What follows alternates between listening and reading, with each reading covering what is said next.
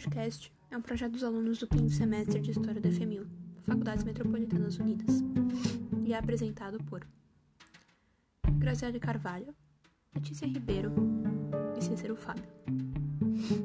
No episódio de hoje, O Fim da Ditadura, versão de 1988. Aula 9, parte 2.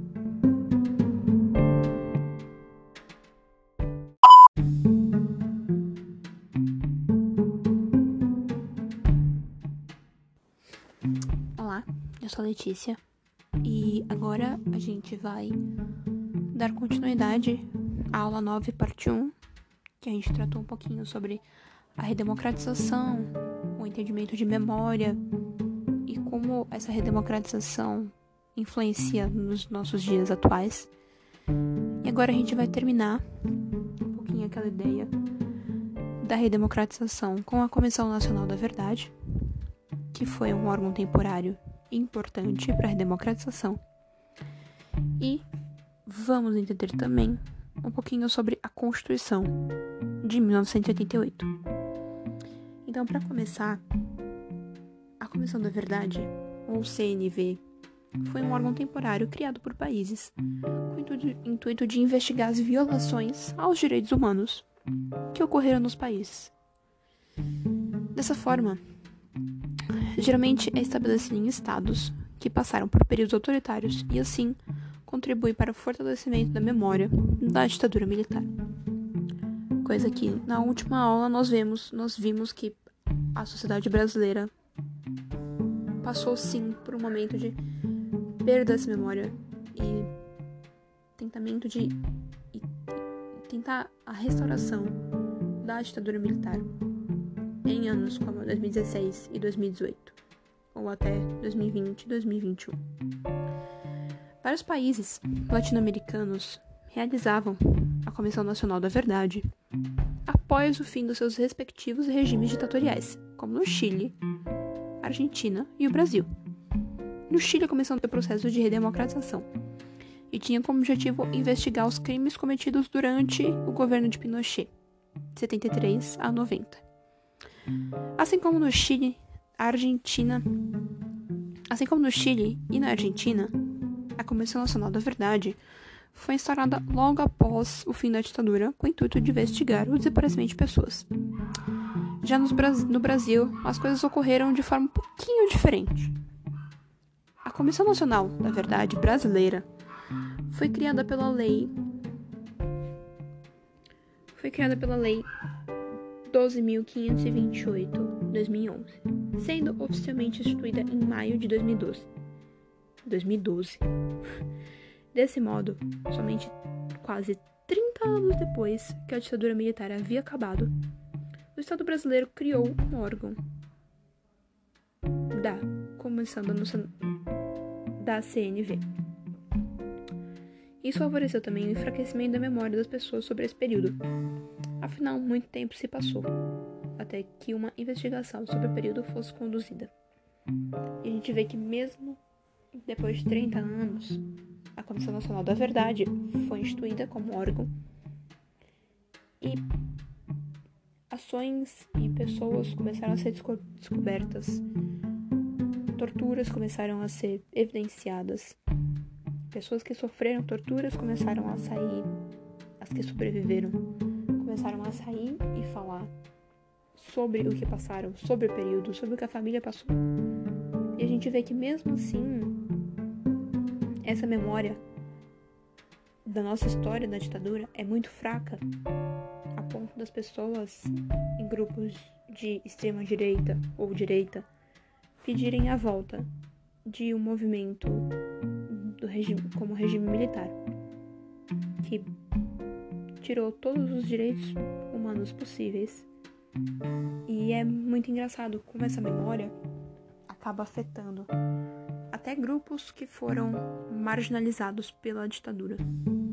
Então, a gente vê que a ditadura, muitas mulheres LGBTQIA, mestiços, negros, indígenas, mas indígenas em sua minoria, gente vê que esses grupos que foram marginalizados e sucateados durante a ditadura são pessoas que também participam desse dessa falta de memória coletiva e dessa necessidade de restaurar a, do, o regime militar.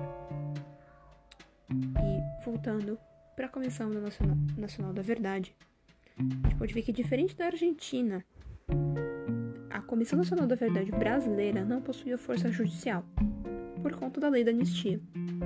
Ou seja, ela não possui o poder de punir ou condenar qualquer pessoa que tenha violado os direitos humanos no regime ditatorial. E nesse sentido, a investigação teve como propósito o confronto, o conforto às famílias prestes prestar esclarecimento à população e elaborar documentos para estudos. A gente vê que Comissão Nacional da Verdade não passou de um acalento às pessoas que perderam é, familiares durante o período ditatorial. A pressão esclarecimento àquela população, principalmente a população que repudia e tem conhecimento da memória sobre a ditadura militar, e por elaborar também documentos para estudo, que nós vamos ver aqui nessa aula e na próxima. Há pessoas e personalidades que foram de resistência. Algumas morreram, outras estão vivas até hoje, sobre esse período.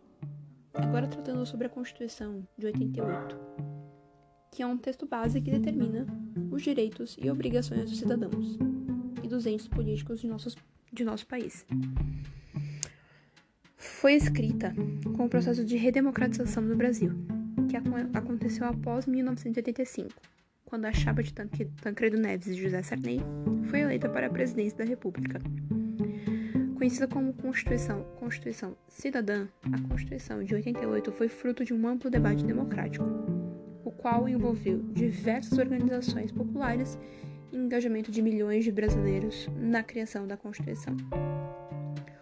Constituição de 88 trouxe como grande avanço para o nosso país a defesa de inúmeros direitos sociais, direitos que foram negados e sucateados pela ditadura militar, o que incluiu também o direito das minorias, isso é, os grupos historicamente excluídos e colocados à margem de nossa sociedade, assim como indígenas, negros, mulheres, mestiços, LGBTQIA, entre outros. Evidentemente, a Constituição de 88 recebeu críticas, como o fato de não abordar claramente uma legislação para a, forma, para a reforma agrária no Brasil mas a defesa é de vital importância para a garantia da democracia brasileira.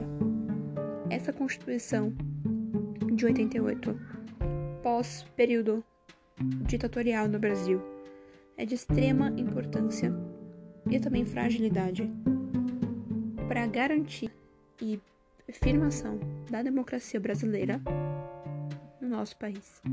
A gente vê que um documento depois desse período de redemocratização, depois dessa lei da anistia, foi de, de importância significativa. A Constituição de 88 é considerada um documento bastante avançado, mas nas questões que envolvem direitos cidadãos e nas questões que resguardam os direitos das minorias do nosso país. Isso só foi possível por causa da participação popular, expressando assim o desejo da população de inaugurar uma nova fase para o Brasil que fosse totalmente diferente do período da ditadura. E a gente vê a força que historicamente uma população tem em conjunto. Uma população em conjunto pode fazer com que uma constituição mude a vida de minorias e altere o direito dos cidadãos para que eles possam agir como cidadãos de fato, para que eles possam ser vistos como cidadãos respeitados e ouvidos como iguais a qualquer um, a qualquer um na sociedade. É claro que a Constituição de, 90, de 88 não é perfeita, e isso é deixado claro por historiadores que apontam as limitações do documento, em questões que envolvem a reforma agrária, por exemplo, as, por exemplo, e as limitações dos direitos políticos dos analfabetos, que podem votar, mas não podem se candidatar. E a gente entende essa limitação dos direitos políticos de analfabetos como uma implicação ao nosso antigo presidente Lula, que era um político analfabeto, analfabeto funcional, que foi e ainda é hoje julgado e massacrado por ser uma pessoa analfabeta, mas que teve importância central e específica na luta contra a ditadura no Brasil. Um historiador famoso, Boris Fausto, levanta que a Constituição de 88 possui limitação na questão previdenciária e na questão de, de, dos recursos entre União e Estados. Existe também uma crítica à Constituição por ela ser ampla demais e por abarcar diversas questões. Isso, porém, entendido como a busca da população de ter na Constituição a garantia de direitos que lhes foram negados durante a ditadura. A gente vê que, por ela ser ampla demais, ela abarca diversas questões. E por ela abarcar diversas questões, algumas delas não são trabalhadas como deveriam ser e como deveriam ser depois de uma ditadura das personalidades marcadas pela ditadura no Brasil foi Carlos Marighella. E Carlos Marighella foi um político guerrilheiro e poeta que vivenciou a repressão de dois regimes autoritários: o Estado Novo de Getúlio Vargas, de 37 a 45, e a ditadura militar iniciada em 64. Ele foi um dos principais organizadores da resistência contra o regime militar e chegou a ser considerado o inimigo número um da ditadura. Teve ao todo quatro passagens pela prisão, onde sofreu espancamentos e torturas, sendo a primeira delas aos 20 anos de idade. Militou durante 33 anos no Partido Comunista e depois fundou o Movimento Armado Ação Libertadora Nacional, a ALN. Ele começou sua trajetória política bem jovem. Sua primeira prisão ocorreu em 32, após escrever um poema contendo críticas ao inventor Juraci Magalhães. Em 36, abandonou o curso de engenharia civil e se filiou ao Partido Comunista Brasileiro, o PCB. Na época, dirigido por figuras históricas como Astrógido Pereira e Luiz Carlos Prestes. Tornou-se então militante profissional ao partido e se mudou para o Rio de Janeiro. Durante a ditadura de Era Vargas, na era Vargas, foi preso por subversão e torturado pela polícia de Filinto, Filinto Muller duas vezes. Ficou na prisão até 45 e foi beneficiado pela anistia pelo processo de redemocratização do país, anos mais tarde. Ele se elegeu deputado constituinte pelo PCB e conseguiu o seu poder político por algum tempo. Impedido de atuar pelas vias legais, ele retornou à clandestinidade e ocupou diversos cargos na direção partidária, convidado pelo Comitê Central, onde passou anos de 53 a 54 na China, para conhecer de perto a Revolução Chinesa. Em maio de 64, o golpe militar foi baleado e preso por agentes do DOPS dentro de um cinema no Rio. Libertado em 65, por decisão judicial, no ano seguinte decidiu se engajar na luta armada contra a ditadura e escreveu o livro A Crise Brasileira. Foi expulso do PCB em 67 por divergências, divergências políticas e no ano seguinte fundou a ALN.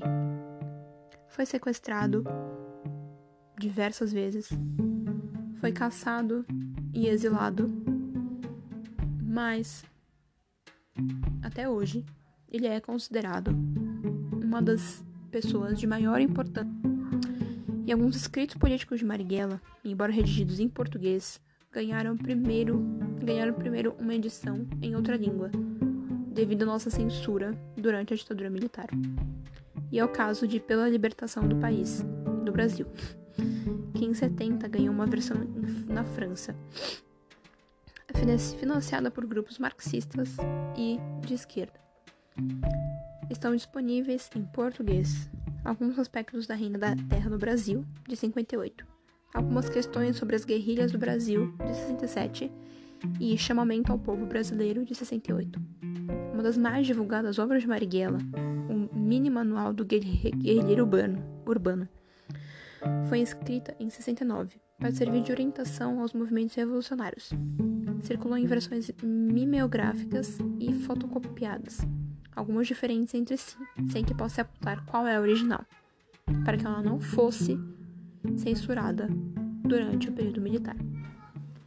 Vendo pouco a história desse, dessa personalidade do Marighella, a gente vê como é importante a manutenção e o conhecimento que a gente pode ter através de sites, filmes, livros, músicas, de formas fáceis.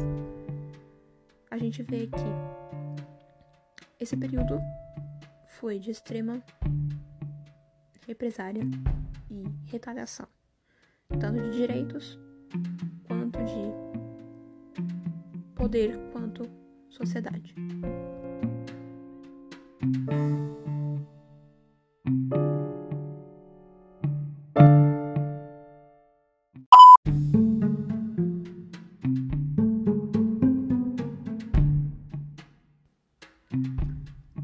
Podcast tem como finalidade esclarecer e explicar o contexto de um período tão conturbado da nossa história.